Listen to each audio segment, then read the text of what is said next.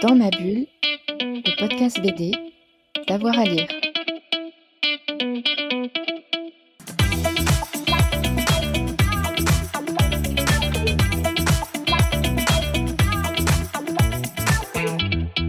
Bonjour à tous et à toutes, bienvenue dans ce nouvel épisode de Dans ma bulle, votre podcast 100% BD avec avoir à, lire. Aujourd'hui, on s'intéresse à un monstre du cinéma, Alien, et à ses déclinaisons en bande dessinée. Alex Nikolavitch a participé au livre Alien, la xénographie aux éditions ActuSF. Il a écrit un article justement sur Alien euh, et les comics. Il est également traducteur et grand spécialiste. Alex, bonjour.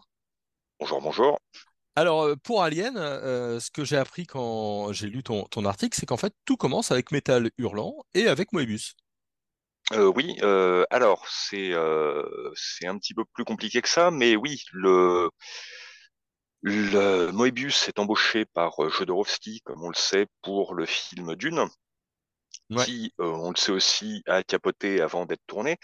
Mais euh, Moebius n'était pas tout seul dans l'équipe. Il y avait aussi notamment euh, Didier et Dan O'Bannon, euh, plus Chris Foss. Et tout ce beau monde va se retrouver quelques années plus tard sur le tournage du film Alien de Ridley Scott, qui est tiré d'un scénario d'O'Bannon. Et Moebius va en faire notamment, enfin, va faire les designs des scaphandres et des costumes, entre autres. Hmm. Donc le, Alien, euh, dès le départ, est, euh, est, lié à la mouvance métal de la science-fiction, qui a donné aussi Blade Runner, là aussi via O'Bannon, puisqu'il avait été le scénariste de Long Tomorrow, avec euh, une fois encore Moebius. Et bah, c'est ce, de ce jus-là que va sortir Alien. On peut aussi, le renvoyer à John Carpenter et à Darkstar, puisque c'était le, premier scénario de Dan O'Bannon et qu'une partie des codes d'Alien, notamment le côté prolo avec les, les deux soutiers du vaisseau spatial, se retrouvent déjà d'une certaine façon dans Darkstar. D'accord, ok. Donc bon, on a, déjà pas mal, pas mal de choses. Parle-nous un peu de ces premières pages là dans, Metal Hurlant. C'était quoi, une adaptation fidèle ou autre chose? Alors, ce qui est, par contre, ce qui va sortir dans Metal à l'époque, euh, du film, c'est pas du tout Moebius qui est dessus, c'est euh, une adaptation alors très fidèle, mais euh, basée sur le, en partie sur le scénario, donc avec notamment des scènes coupées qu'on retrouvera dans la version longue du film bien plus tard. Mais le, aux manettes, c'est des auteurs américains. C'est Archie Goodwin qui était un scénariste de comics, on l'a vu notamment sur Batman, et son vieux complice Walt Simonson qui est surtout connu des lecteurs français comme euh, le grand dessinateur de Thor dans les années 80, mais qui a fait pas mal de choses aussi. Et euh, là, qui adapte donc euh, dans un style assez différent de ce que fait Simonson d'habitude d'ailleurs, moins carré, plus, plus gras, plus sombre, moins, moins hérité de Jet Turby, disons. Euh, et ce sera donc une adaptation qui va sortir en épisode, puis qui sera, euh, qui sera publiée par la suite en roman graphique. Euh, qui, en lisant ton papier, si j'ai bien tout compris, il y a les, déclinaisons d'Alien et puis les, BD qui ont été inspirés par, par Alien, c'est ça? Hein, J'ai vu qu'il y avait notamment Dark Horse, tu t'en parlais, qui a racheté, mais c'est en 88, donc il a fallu un petit peu de temps quand même. Alors, ben, en fait, au fin des années 70, début des années 80, euh, enfin même de toutes les années 70 et jusqu'au début des années 80, euh, les grandes licences euh, du cinéma et notamment du cinéma de SF sont adaptées en comics. Bah, pour une raison toute simple, c'est un moyen de prolonger l'expérience de, la salle à une époque où le magnétoscope n'est pas encore diffusé. Mmh, bien sûr. Au milieu des années 80, par contre, le, magnétoscope est à peu près dans tous les foyers, surtout aux États-Unis.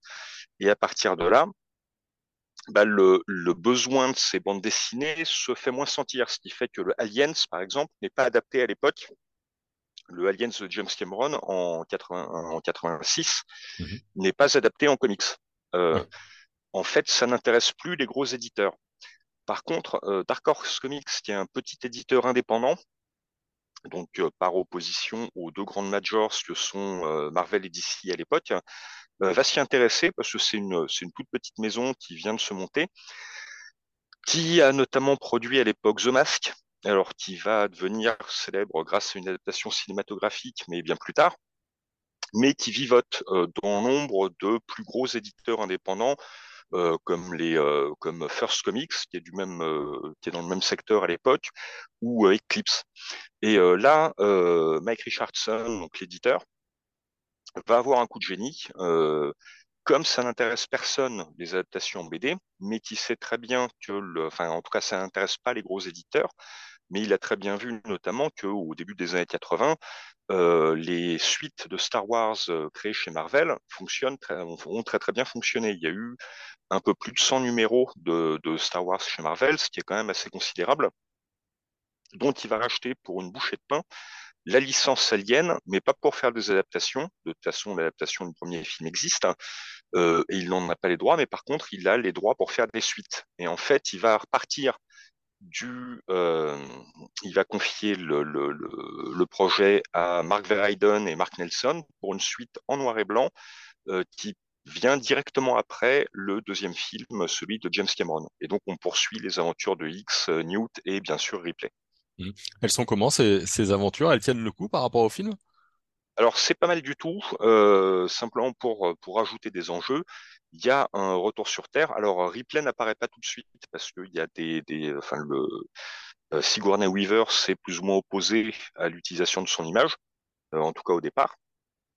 Et donc dans les deux premières séries, on a le retour sur Terre de, de Newt et X, et surtout, euh, on s'aperçoit qu'ils ont été suivis et que les compagnies euh, continuent leurs expériences sur des spécimens d'aliens. Donc on arrive à une invasion en règle de la Terre par des aliens avec euh, derrière toutes sortes de manœuvres pour essayer de, de reconquérir le terrain, donc notamment un général qui, qui essaie de dresser des aliens avec des résultats qu'on qualifiera de contrastés.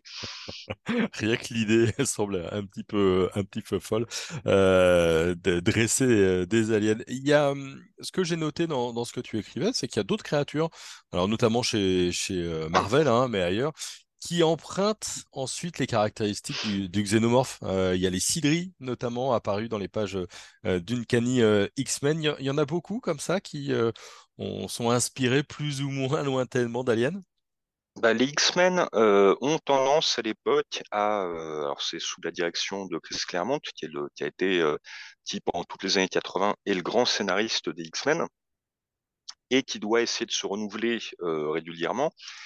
ils vont taper dans tout ce qui bouge en termes de, de trucs qui leur plaisent, en fait. Donc, ce qui fait mmh. qu'avec John Byrne, un petit peu plus tôt, qui est un grand fan de Chapeau Mono et Bottes de Cuir, ils vont recycler euh, des, euh, des, épisodes entiers de Chapeau Mono et Bottes de Cuir, notamment le Club des damnés et tout ce qui concerne la Reine Noire, euh, qui sont directement repiqués d'épisodes avec, avec Madame Peel. et par la suite, donc, il y a les, les qui sont dans un, dans un petit épisode qui sont des extraterrestres tout noirs et qui, qui qui chassent, on va dire, en meute, euh, et avec lesquels il n'est pas possible de communiquer. Et surtout, par la suite, les broods, qui sont plus directement, enfin, qui évoquent plus directement le xénomorphe.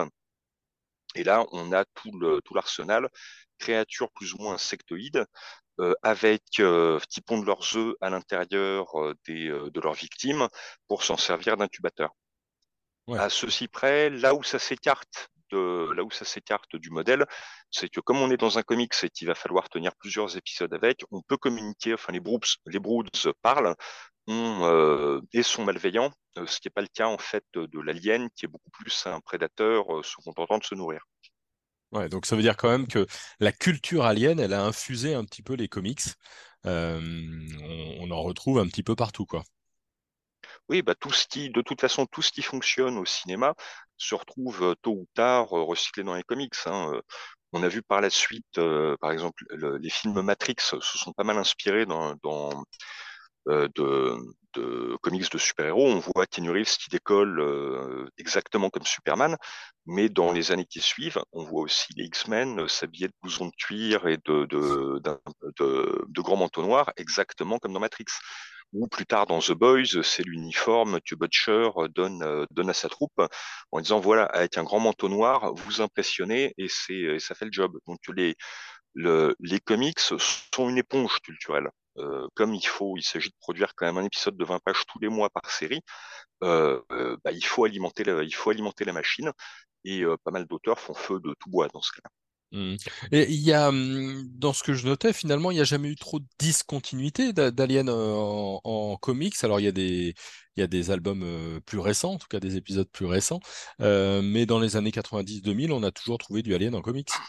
oui, parce que Dark Horse, enfin, le Dark Horse s'est aperçu qu'effectivement, c'était une très bonne, même s'il fallait parfois payer des droits c'était une affaire rentable. Et les comics Aliens, ça va être un des fonds de commerce de Dark Horse, qui récupère d'ailleurs quelques années plus tard aussi la licence Star Wars, mais aussi Terminator, Robocop. ils vont adapter Abyss. Il y a énormément, et même Indiana Jones, il y a énormément de licences cinéma chez Dark Horse qui fait par ailleurs de la création originale. Sin mmh. City et Hellboy, par exemple, c'est chez Dark Horse aussi mais ça va être quand même un fonds de commerce important pour, euh, pour l'éditeur. Et euh, le, pas mal d'auteurs vont, euh, vont se faire les dents sur, sur Alien, qui est quand même un sujet thématiquement très riche. Hmm. Donc on a Mike Mignola, qui est deux ans avant Hellboy, d'ailleurs en termes de date, oui, ça, je crois que c'est deux ans, deux trois ans avant Hellboy, va dessiner Salvation, qui est un très très bel épisode sur un, un, matelot de vaisseau spatial qui s'est craché sur une planète, et euh, planète bien évidemment infestée d'aliens, et euh, qui va voir une, possibilité de rédemption. C'est un personnage très religieux, et donc le, il va voir ce qui a un contresens dans le cadre de la licence, mais ce qui a beaucoup de sens dans le récit, parce que c'est sa vision à lui. Il mmh. voit les aliens comme une image du mal, et donc il se voit dans une sorte de, de, purgatoire hanté par des démons. Et donc ça oriente tout le récit euh, dans une direction qui n'est pas tout à fait celle euh, avec laquelle on est habitué dans, dans la licence, hein, parce qu'il me semble qu'on est un tout petit peu avant le Alien 3 qui va explorer aussi, le, film de Fincher va explorer aussi ces thématiques. Mais euh, l'album de, de Dave Gibbons et Mac Mignola est déjà sur ce créneau-là, en, en, travaillant non pas sur l'alien lui-même, mais sur la vision que peuvent en avoir euh, les protagonistes. Ouais, ce qui, veut dire que c'est vrai que c'est un univers d'une richesse folle et, la bande dessinée euh, l'occupe. Euh, plus récemment, on a euh, évidemment le, grand rachat. Marvel a récupéré Alien après le rachat de la Fox par, Disney. Qu'est-ce qu'ils en font désormais, Alien? Alors, bah, ils ont lancé une série régulière et. Alors attends, qui était le dessinateur? Salvador... Oui, c'est Salvador Larroca euh, qui, a, qui, a, repris le dessin. Que, alors c'est euh, c'est tout à fait compétent, euh, mais effectivement, comme le, le, sujet a pas mal été exploré du temps de Dark Horse, ils se retrouvent un petit peu coincés pour faire quelque chose d'original. Donc ils introduisent un nouveau monstre, en plus des aliens. Il y a une espèce de reine humanoïde, en reprenant un peu une idée proche de ce que ce qu'avait fait Jean-Pierre Jeunet à la fin du, du Alien 4. Et on sait, comme c'est euh, l'idée de lancer une série régulière, contrairement à ce que faisait Dark Horse, où on avait des récits en 4 à 6 épisodes, le, la plus grosse série en faisait peut-être 12, mais euh, qui étaient des choses qui étaient conçues dès le départ pour être bouclées, où euh, chaque auteur s'amuse avec la licence.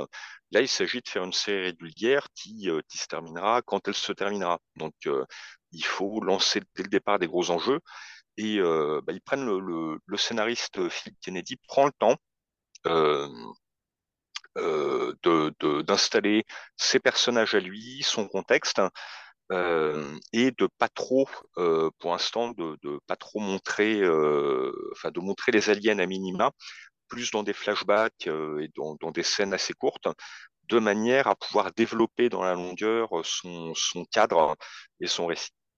Ouais, d'accord. Donc ça, ça, continue encore. Est-ce qu'il y a, encore des choses à dire en comics euh, et à explorer sur la thématique d'Alien ou tu penses que là, euh, l'univers s'est un peu délité au fur et à mesure? Bah, C'est compliqué parce que c'est, euh, on est quand même sur un.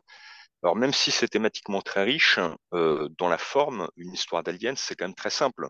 C'est une bestiole qui mange tout ce qui bouge et euh, l'intérêt de base dans les films, c'est de voir comment les, comment les personnages vont s'en tirer et survivre, et ce que ça révélera d'eux. Euh, donc le, construire un univers derrière, alors que les tentatives précédentes de construire un univers, notamment chez Dark Horse, ont tourné court. le problème étant que quand Dark Horse fait la suite des aventures de New TX, bah, ils se font couper l'herbe sous le pied par les films qui butent les personnages dans les dix premières minutes. Donc le, le ça a un petit peu refroidi euh, les auteurs qui voudraient développer des choses ambitieuses autour de cet univers-là. Ouais, forcément, il n'y a pas de, il a pas de coordination globale entre les films, le cinéma, euh, la bande dessinée et, et le reste. euh, on imagine bien, quoi. Voilà, on n'est pas du tout dans la situation de Star Wars où, euh, de toute façon, Lucasfilm avait la main euh, et pouvait dicter ce qui était possible ou pas dans le dans les comics. Sur euh, sur Alien, euh, la Fox laissait euh, Dark Horse, la Fox ne s'y intéressait pas tellement et laissait Dark Horse euh, faire cette cuisine.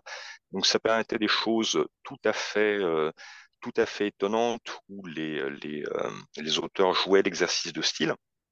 Donc ça a donné euh, euh, jusqu'au Mondo Pest, par exemple, de, de Ronnie qui est plutôt connu comme réalisateur de dessins animés. Il a bossé sur Ratatouille et sur Vice Versa, notamment. Donc, euh, c'est pas forcément le gars qu'on imagine sur la licence Alien.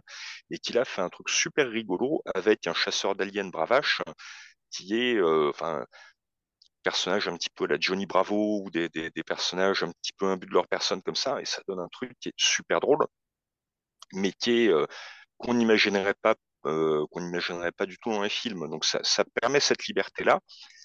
Mais d'un autre côté, euh, bah oui, ça épuise euh, fatalement le, ça épuise fatalement le filon. Ouais, forcément, forcément. Merci beaucoup, Alex, en tout cas. Bah de rien.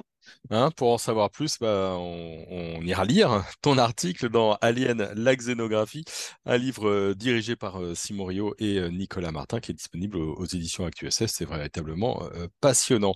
Voilà, si vous avez, vous, des comics d'Alien qui vous ont plu, n'hésitez pas à nous le dire en, en commentaire. Et puis évidemment, abonnez-vous, hein, comme ça vous ne manquerez aucun épisode de Dans ma bulle. Bonne journée à tout le monde et à très vite. Dans ma bulle, le podcast BD, d'avoir à lire.